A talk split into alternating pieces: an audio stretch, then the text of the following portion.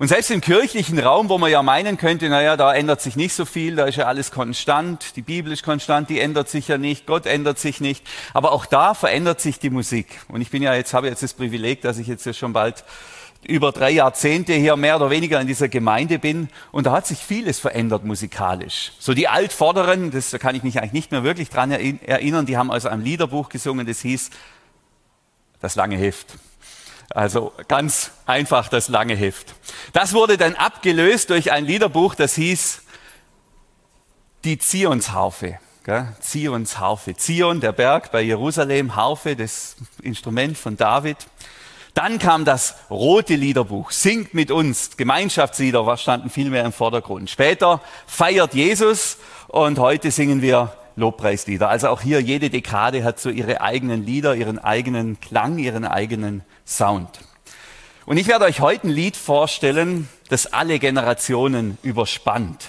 Ein Lied, das man schon gesungen hat, bevor es ähm, Roland Kaiser gab und das man noch singen wird, wenn kein SWR 3 Elch mehr rührt, das quasi durch alle Zeiten hindurchgeht und aktuell ist. Ich habe mit, jetzt in der Predigtvorbereitung mit unserer Jüngsten, mit unserer Zehnjährigen diskutiert darüber, ob man denn im Himmel in der Ewigkeit noch Dance Monkey singt. Ähm, war eine größere Frage, die uns dann beschäftigt hat. Ich bin mir nicht so sicher, aber ich weiß, das Lied, das ich euch jetzt vorstelle, das wird man singen. Denn es ist ein Lied, das so zeitlos ist und das auch vom Inhalt so über, über alle Zeiten hinweg geht, dass man sogar in der Ewigkeit im Leben, im Leben nach dem Leben bei Gott singen kann. Ja, ich würde sogar sagen, singen muss. Und das Lied geht so, das ist Psalm 103 aus dem Liederbuch der Bibel.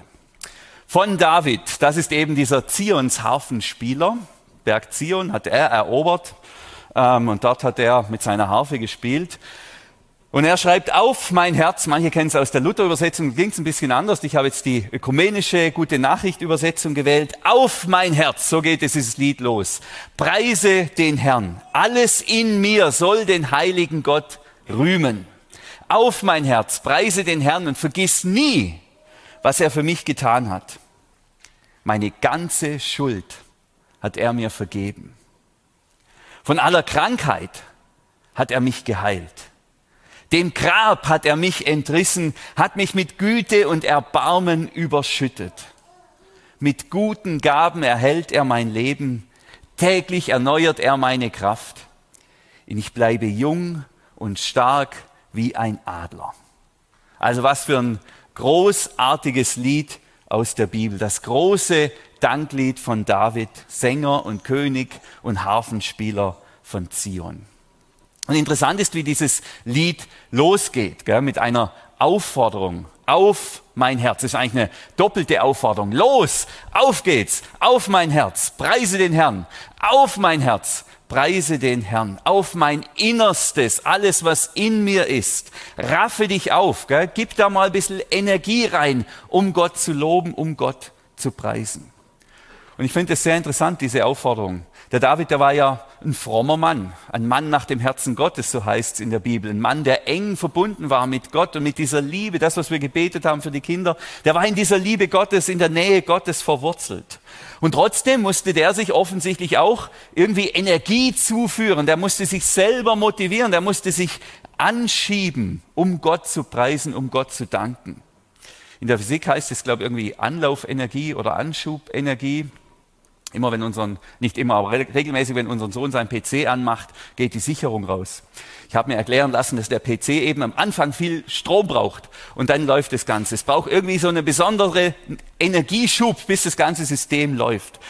Und bei diesem Danken und Gott preisen brauchst du es offensichtlich auch mal so einen kurzen Energieimpuls, so einen Anschub, so einen Kraftimpuls auf mein Herz, auf mein Herz.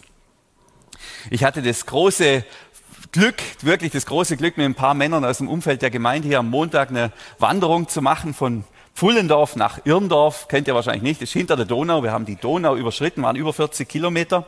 Und abends saßen wir dann da bei der Einkehr, gab es ein schönes Weizenbier, die Beine haben gebrannt. Ähm, und das Aufstehen war so furchtbar schwer. Gell? Wir gehen jetzt. Wir gehen jetzt. Aber es geht nicht Geht nicht. Die Beine wollten nicht. Es war ein richtiger Kampf gegen die Trägheit und die Schwerkraft. Auf meine Beine, auf meine Beine. Ich musste mir das wirklich, ich musste hier viel Energie zuführen. Auf meine Beine. Steh auf, kämpf gegen die Schwerkraft und geh.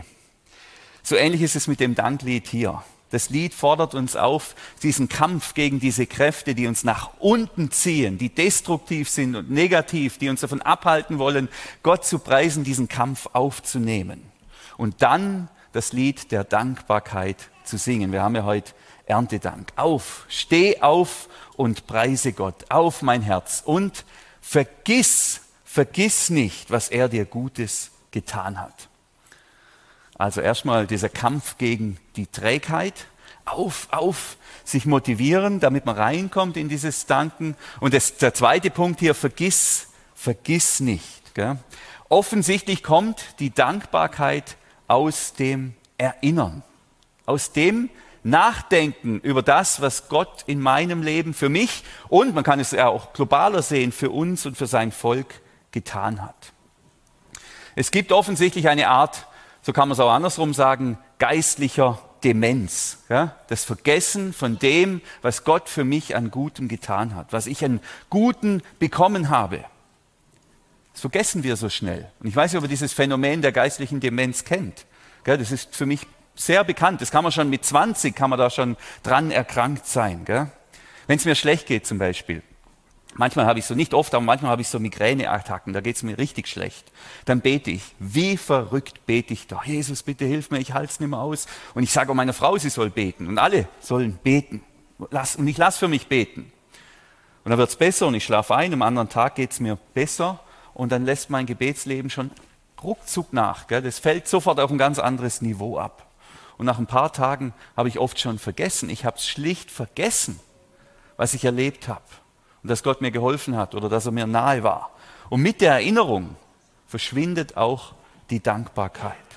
Das ist so eine Trägheit. Da gibt es irgendwie so eine wirkliche Trägheit. Die zieht uns da, die, die, zieht uns nach unten und die verhindert, dass wir uns an diese guten Dinge erinnern. Total krass. Jesus erzählt mal, oder nicht Jesus erzählt, Lukas erzählt in seinem Evangelium, dass Jesus mal zehn aussätzige Männer geheilt hat. Also Aussatz war vielleicht ein bisschen ähnlich wie heute äh, Corona-Patienten, Social Distancing, die mussten sich fernhalten von der Gesellschaft. Bei uns geht es zwei Wochen, damals ging es dann der Rest vom Leben. Die mussten sich wirklich fernhalten, waren ausgestoßen, infiziert, mussten sich quasi für den Rest ihres Lebens in Quarantäne begeben, haben dann in irgendwelchen, in Überlingen Stadtgraben oder sonst wo, haben die dann da vegetiert. Und sie bitten Jesus um Hilfe aus der Distanz, aus der Entfernung. Gell? Und Jesus heilt diese zehn auf einen Schlag. Remote Healing könnte man das bezeichnen. Er heilt sie einfach. Und alle gehen zu ihrem Arzt und zum Hausarzt oder was weiß ich wohin, lassen sich untersuchen und die Ärzte sagen alle, bei allen zehn, ich weiß nicht wie, aber ich weiß das. Du bist gesund. Du bist gesund. Gell? Und die zehn sind in alle Winde. Ein einziger ein einziger heißt, kehrt um. Einer geht zu Jesus und bedankt sich. Ist ja nicht viel. Einfach mal Danke sagen. Immerhin ändert sich das Leben ja da so schon sehr dramatisch. Einer kehrt noch um. Und das war jetzt ausgerechnet noch ein Samariter oder heute würde vielleicht sagen ein Moslem oder so. Also eigentlich, eigentlich keiner, der jetzt irgendwie religiös besonders intensiv mit Gott unterwegs war. Dieser eine kehrt um. Und die Geschichte ist empörend. Natürlich ist es empörend. Mensch, zehn werden geheilt und einer bedankt sich. Ein Dank kostet so wenig. Für so ein großes Wunder ein kleines Dankeschön, das ist doch nicht zu viel. Das ist genau dieses, dieses Phänomen dieser geistlichen Demenz. Wie schnell vergesse ich Gottes Wunder? Wie schnell vergesse ich Gottes Versorgung? Wie schnell vergesse ich, was er mir Gutes getan hat? Da reicht manchmal schon eine Nacht und zack, habe ich schon wieder was anderes im Kopf. Aber wenn ich das Gute nicht mehr sehe, wenn ich das Gute nicht mehr wahrnehme, und das ist ja nicht nur das, was mir an Gutem von Gott getan wird, auch das andere. In meinem Fall, dann werde ich krätig, da wird mein Leben Soße, da verliert es an Qualität, es wird alles trübe, Matsche, Pampe, ich sag's jetzt mal in Kindersprache.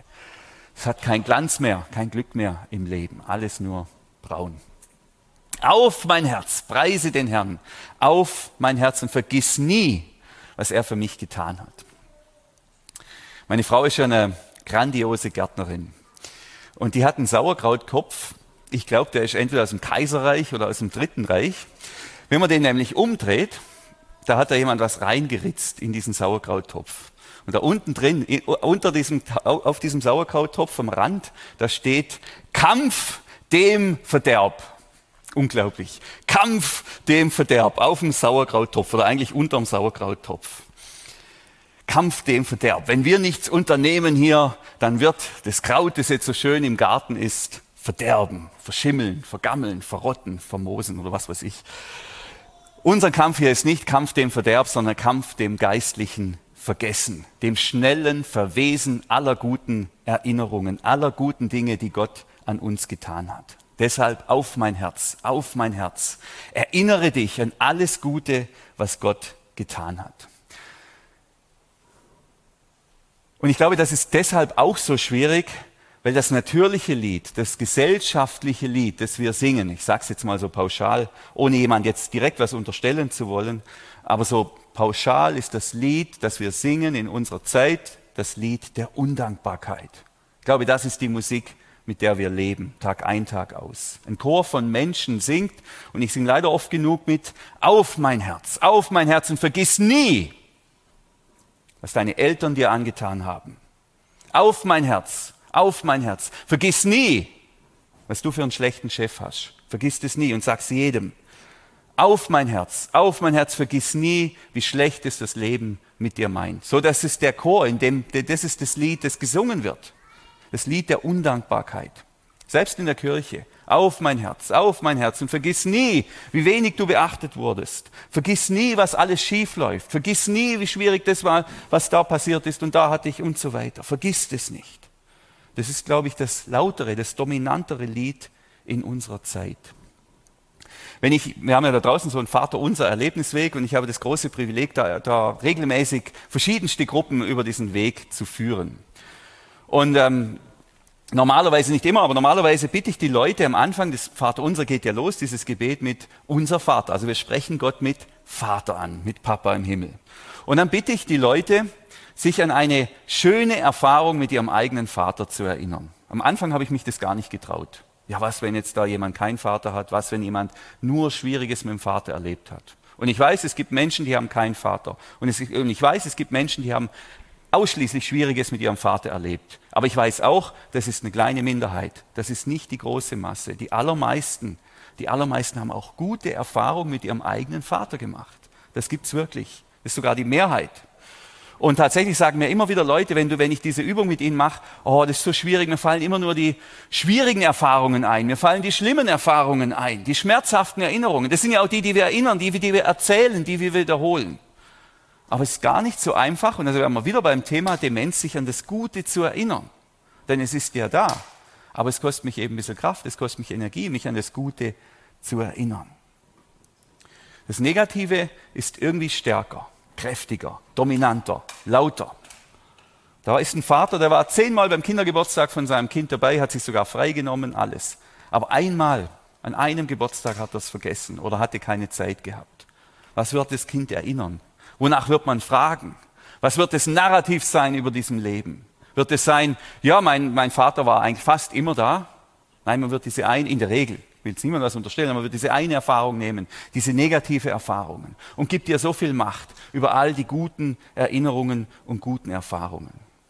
Da habe ich von Desmond Tutu, dem Bischof aus Südafrika, gelernt. Es gibt wesentlich mehr Gutes, als dass es Schlechtes gibt. Und das gilt nicht nur für Eltern, aber auch in den Familien passiert wesentlich mehr Gutes, als dass es Schlechtes passiert. Aber was bleibt in Erinnerung? Das Schlechte, das Negative, das Zerstörerische und das Destruktive. Das Gute wird vergessen. Kampf dem Verderb, Kampf dem Vergessen.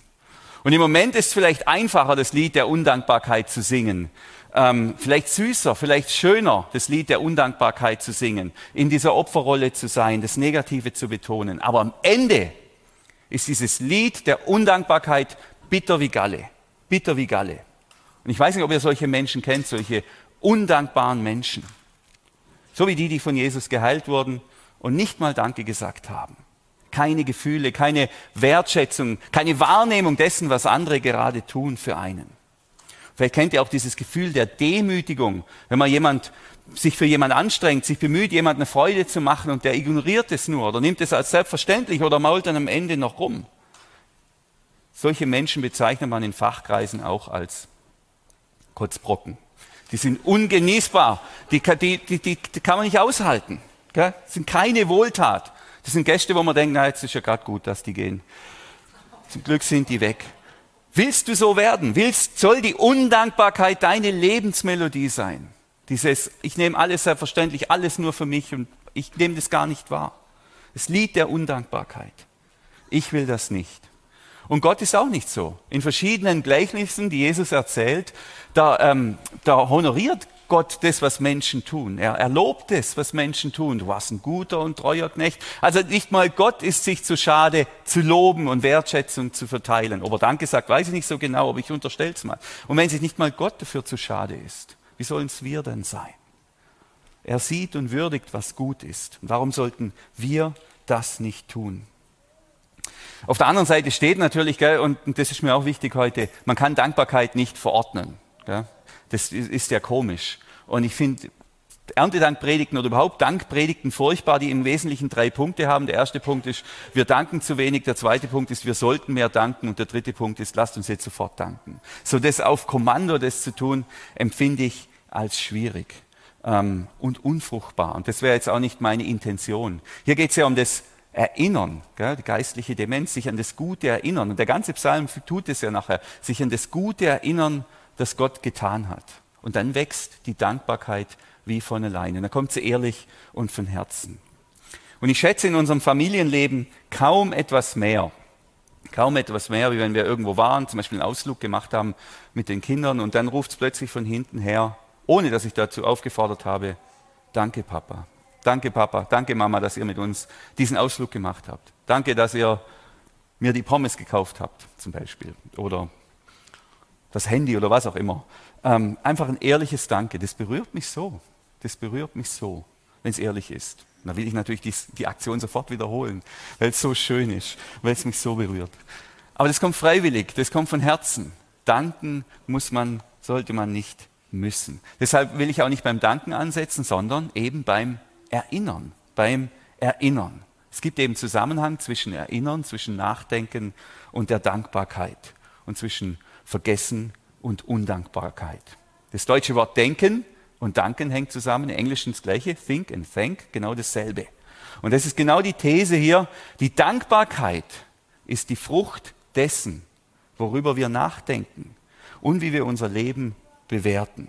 Unsere Gedanken, das, was wir erinnern, was wir erzählen und was wir in unseren Herzen bewegen, was wir, das bestimmt, das bestimmt unser Leben. Führt es zu Frust, zu Undankbarkeit oder zu Glück und Dankbarkeit. Und offensichtlich passiert das nicht von alleine. Das passiert nicht von alleine, dass wir uns an das Gute erinnern, was uns geschenkt wurde. Wir kämpfen hier gegen die Trägheit und wir kämpfen gegen die Masse. Die eigene Trägheit, die Fixierung auf das Negative, diese Energie, die immer nach unten zieht, wie die Schwerkraft und die Masse der Menschen, die das Lied der Undankbarkeit singt. Aber David mit seiner Zionsharfe fordert uns auf, auf, sing mit, sing das Lied der Dankbarkeit. Und es gibt einen ganz neuen Wohlklang. Jemand hat es mit dem Golfstrom verglichen, habe ich einen schönen Artikel gelesen diese Woche, wenn Christen das Lied der Dankbarkeit singen, das ehrliche Lied der Dankbarkeit, dann ist es wieder Golfstrom, der fließt aus den Tropen hier in den Norden und wärmt Gegenden, die eigentlich viel, viel kälter werden. Der, der bewirkt Leben, wo eigentlich so gar kein Leben möglich wäre. Wenn das, und das wäre ein schöner Traum, wenn das gelingt, dass wir Menschen sind, die in einer Kultur der Dankbarkeit leben und der Wertschätzung, dann wärmt es die ganze Region, dann hat es Auswirkungen auf, unser, auf, unsere, auf die Menschen um uns herum, dann wächst da Leben, dann kann da Leben gedeihen, dann kann man da aufatmen. Aber es ist nicht so einfach. Ich habe mir den Psalm vor zwei Wochen habe ich begonnen, diesen Psalm zu beten und zu bewegen. Ich habe mir den ausgedruckt, in die Tasche gesteckt und immer wieder gelesen und meditiert und gebetet. Und dann kam so ein Tag, in dem ging es mir wirklich schlecht. Ach, also ich habe gefunden, mir geht schlecht. Sehen andere natürlich anders. Ähm, ich hatte einen Konflikt mit meiner Frau. Gibt es auch regelmäßig, aber der war irgendwie mies.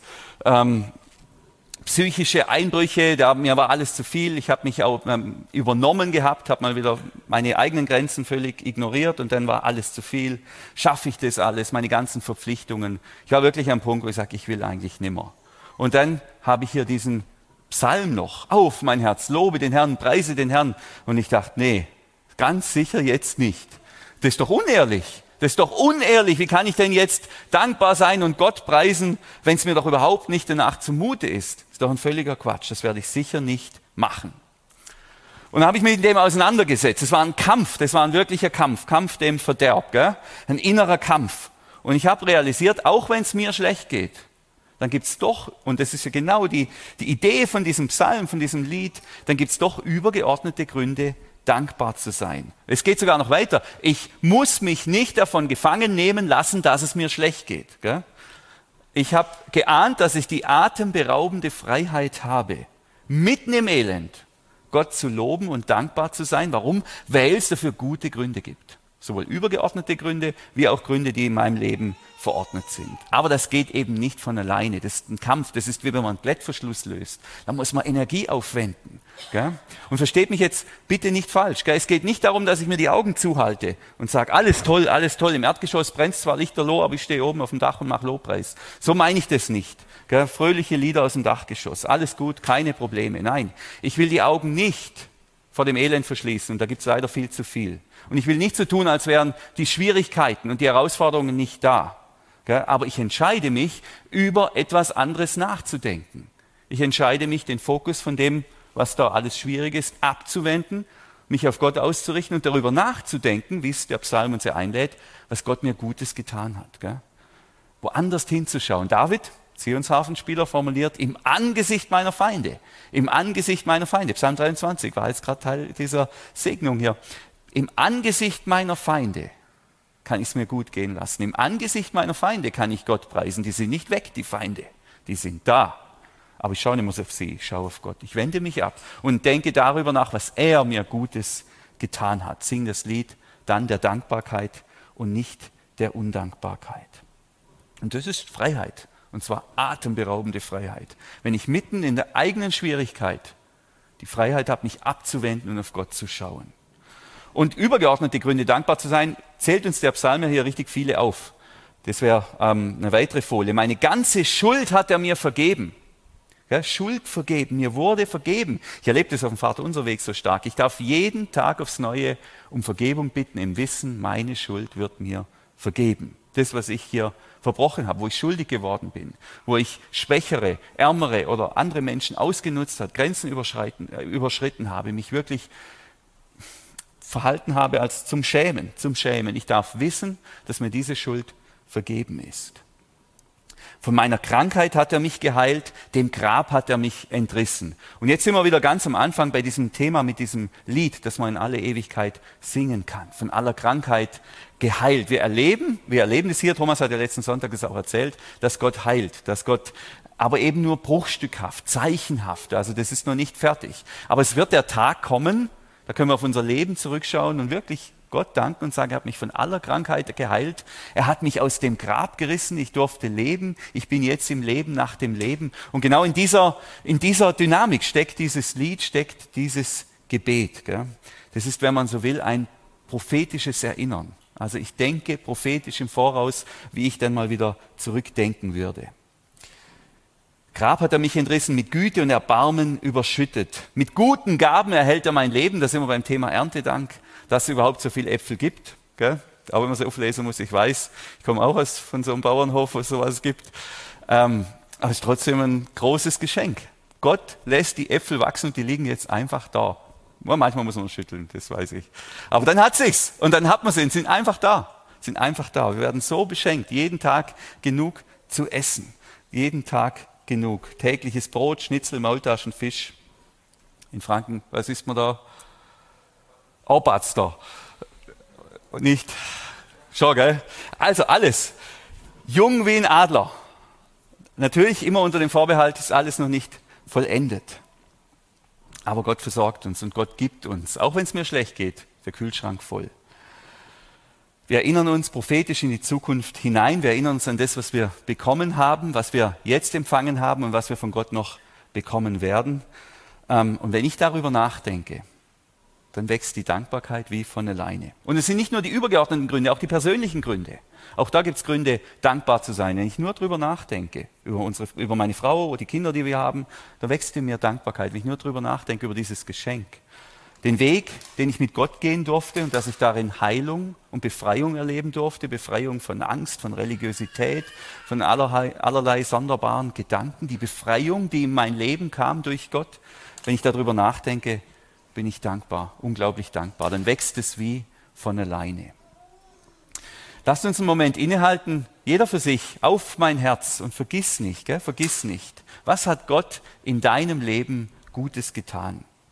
Gerade spontan. Und wenn dir spontan nichts einfällt, dann musst du dich ein bisschen anstrengen, Energie aufwenden. Was hat Gott in deinem Leben Gutes getan? Kampf dem Verderb. Und wenn du sagst, auf persönlicher Ebene, mir fällt nichts ein, dann auf übergeordneter Ebene.